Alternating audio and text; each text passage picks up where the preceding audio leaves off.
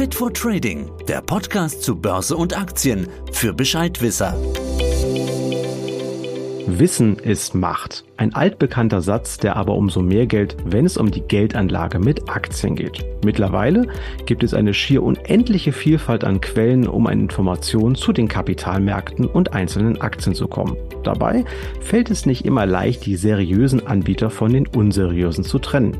Was liegt da näher, als sich bei einem börsennotierten Unternehmen aus erster Hand über die Aktie, die Strategie und kommende Entwicklungen zu informieren?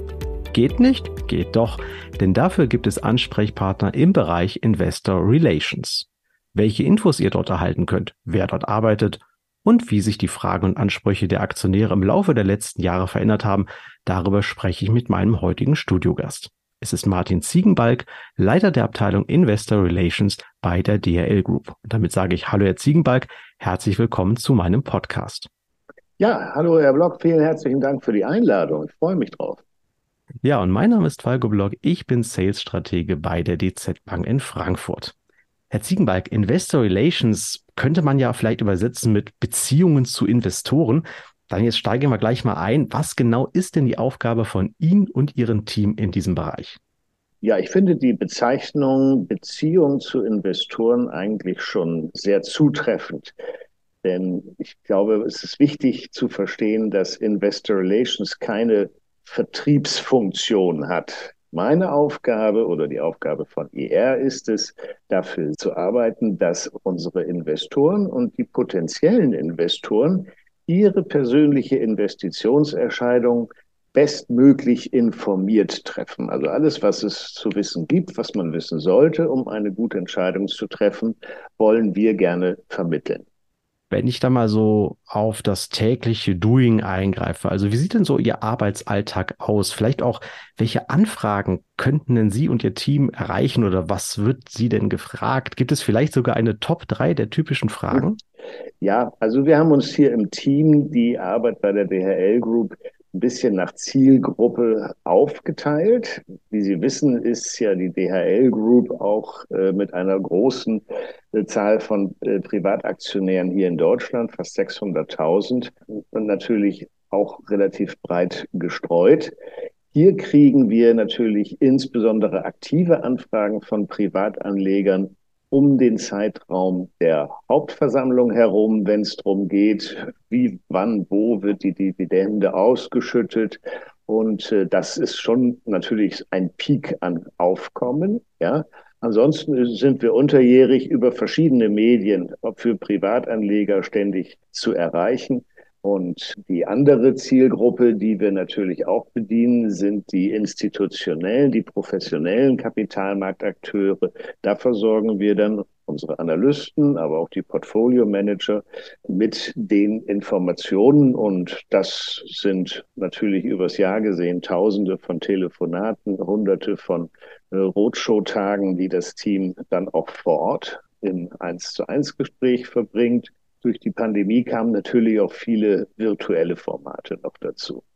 Jetzt hacke ich da mal gerade ein beim Thema Privataktionäre. Ich habe manchmal, vielleicht ist das nur eine subjektive Meinung, nicht immer den Eindruck, dass jedes DAX-Unternehmen es ganz besonders wichtig findet, auch viele Privataktionäre zu haben. Ist das ist bei Ihnen anders? Das ist bei uns insofern anders, als dass wir zum Zeitpunkt unseres Börsenganges, Erstnotiz war ja im November 2000, das ist auch schon eine kleine Weile her, Damals wurden wir ja noch als sogenannte Volksaktie ja auch ganz besonders an Privatinvestoren herangetragen.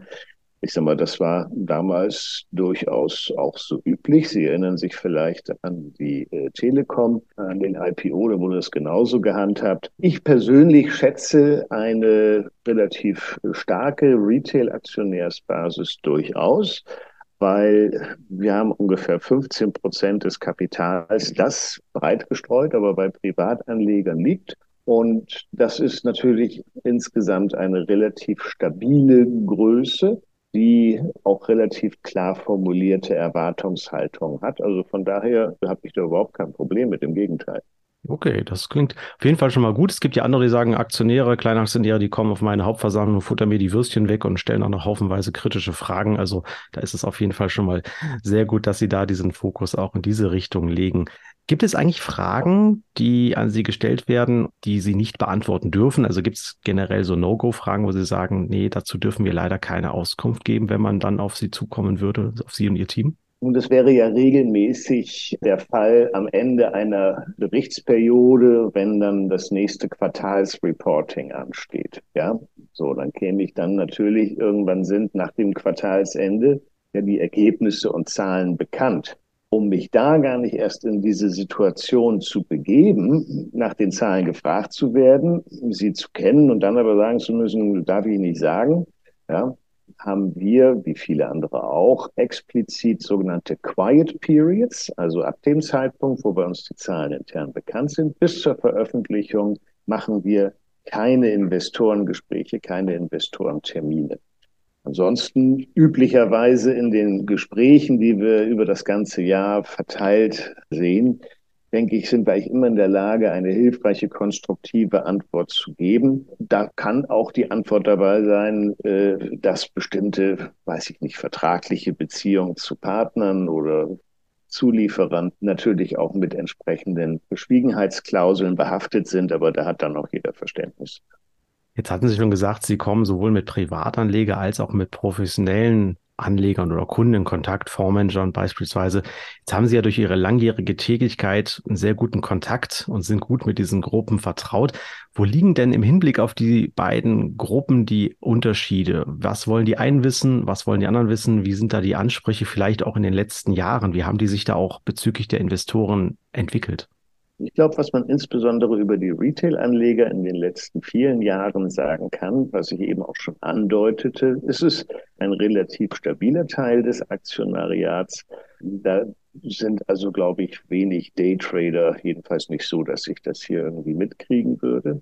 Auf der institutionellen Seite finde ich dann schon eine Bandbreite von Investment-Herangehensweisen. Da gibt es also doch eher kurzfristig orientierte, die wirklich nur an der Entwicklung der nächsten paar Monate interessiert sind. Und es gibt die ganz langfristig orientierten, die da mit einem anderen Zeit- und Erwartungshorizont arbeiten. Und das merkt man schon im Unterschied dann. Mhm.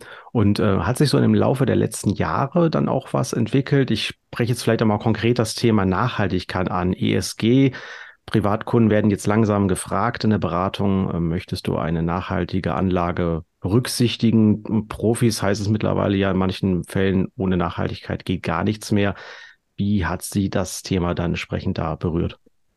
Das Thema begleitet uns schon eine ganze Weile und es war interessant zu sehen, wie sowohl auf Unternehmensseite in den verschiedenen Funktionen als auch auf Seiten der Anleger hier eine interessante Entwicklung zu verzeichnen war. Glaube, mittlerweile haben auch die Akteure im institutionellen Bereich erkannt, dass das Thema ESG kein Labor-Thema ist, sondern ein ganz wesentlicher Faktor, um die Wettbewerbsfähigkeit eines Geschäftsmodells, welches auch immer, nach vorne heraus abschätzen zu können, muss man auch wissen, wie sind die auf den ESG-Feldern aufgestellt, wo haben die bestimmte relevante Punkte. Und wenn ich einige Jahre zurückdenke, dann gab es natürlich auch auf der Anlegerseite bei den großen Kapitalsammelstellen Spezialistenteams, die in den Themen drin waren. Heute ist aber, glaube ich, in der normalen operativen Arbeit des Portfolio-Managements allen klar, dass man dieses Thema drauf haben muss. Ja? Genauso handhabe ich das auch mit meinem Team hier. Ja? Also ich will in meinem Team nicht einen ESG-Spezialisten, sondern ich sage mal, ich habe ja auch nicht einen EBIT-Spezialisten. Ja? Also das müssen alle wissen. Das ist ein guter Ansatz. Ich glaube, so geht das bei uns auch. Zunächst hatten wir, bin ich bei Ihnen, erst ein paar Spezialisten und mittlerweile sollen alle das Thema berücksichtigen. Bleiben wir jetzt deswegen auch noch mal ein bisschen bei diesem Thema Nachhaltigkeit. Also wenn ich das jetzt mal praktisch auf der Straße sehe, auf den Wagen der DL-Paketzusteller, da steht ja unter anderem auch klimaneutraler Versand. Jetzt weiß ich nicht, ob Sie sich schon so konkret damit auskennen, aber wie funktioniert denn das eigentlich so in der Praxis? Also bei Ihnen, was machen Sie da? Und wie gehen Sie ansonsten das Thema Nachhaltigkeit noch ein? Weil als Logistikunternehmen können Sie ja entsprechend gar nicht drum herum kommen, um, ich sage mal, massenhaft auch natürlich auch CO2 zu emittieren. Da bin ich froh, äh, dass ich hier in einem Unternehmen arbeite, wo auch das Top-Management eine ganz klare, faktenbasierte Herangehensweise hat.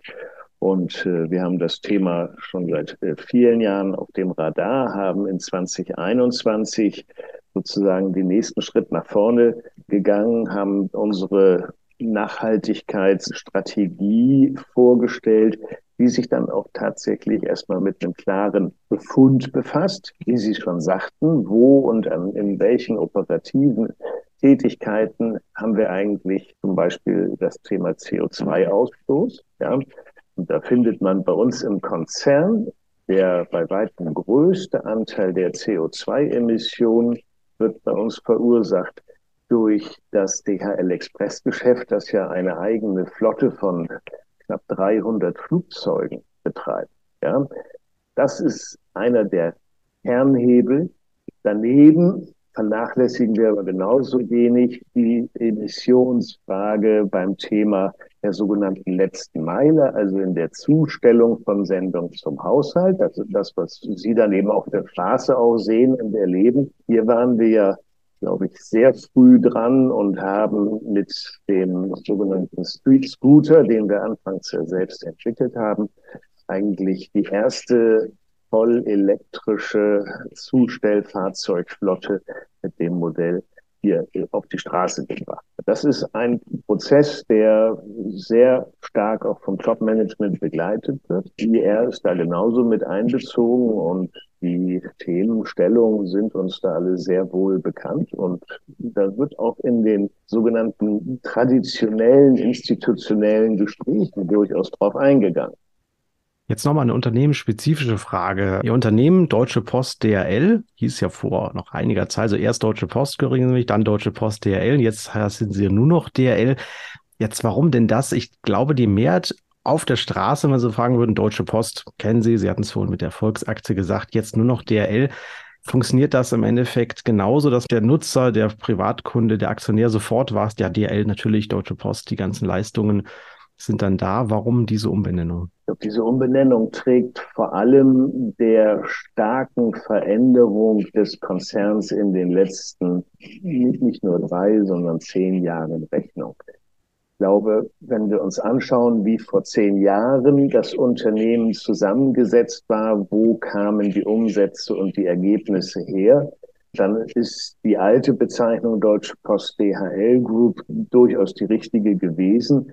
Mittlerweile, und es hat sich natürlich in den Corona-Jahren dann nochmal beschleunigt, mittlerweile kommt der allergrößte Teil des Umsatzes und des Ergebnisses aus den internationalen DHL-Geschäften im Expressbereich, in der Luft- und Seefrachtspedition. Und damit war die Bezeichnung als Deutsche Post für viele, auch potenzielle Investoren, geradezu irreführend. Ja, also ich glaube, der Ausspruch, jetzt steht auf der Packung drauf, was in der Packung auch hauptsächlich drin ist, äh, beschreibt es sehr gut.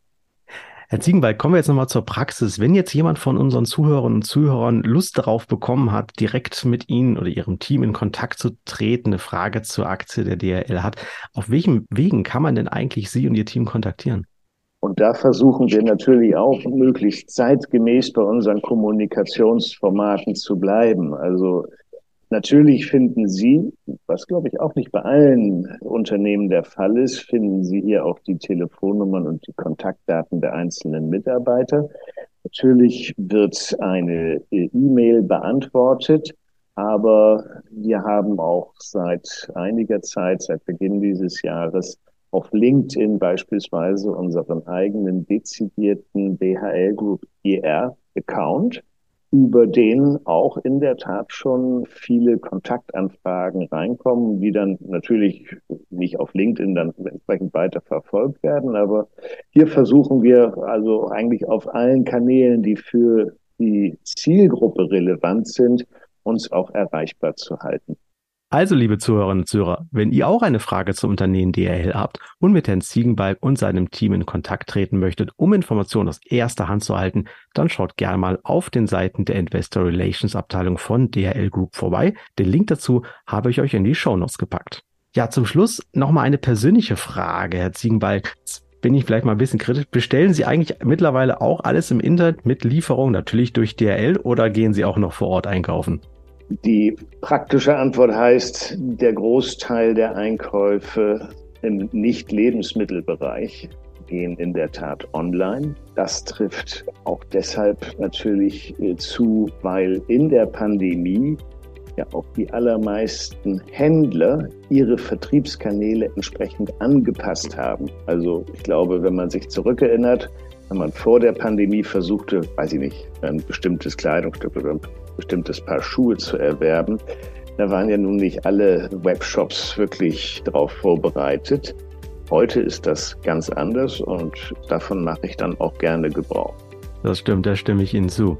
Ja, Herr Ziegenbalg, dann sind wir auch schon am Ende unseres Interviews heute angekommen. Ich bedanke mich ganz herzlich für diesen interessanten Austausch zum Thema Aktionäre und auch den Einblick in Ihr tägliches Arbeitsumfeld. Sehr, sehr gerne. Wie gesagt, hat mir Freude gemacht. Vielen Dank für das Interesse und weiterhin viel Erfolg mit Ihrem Podcast.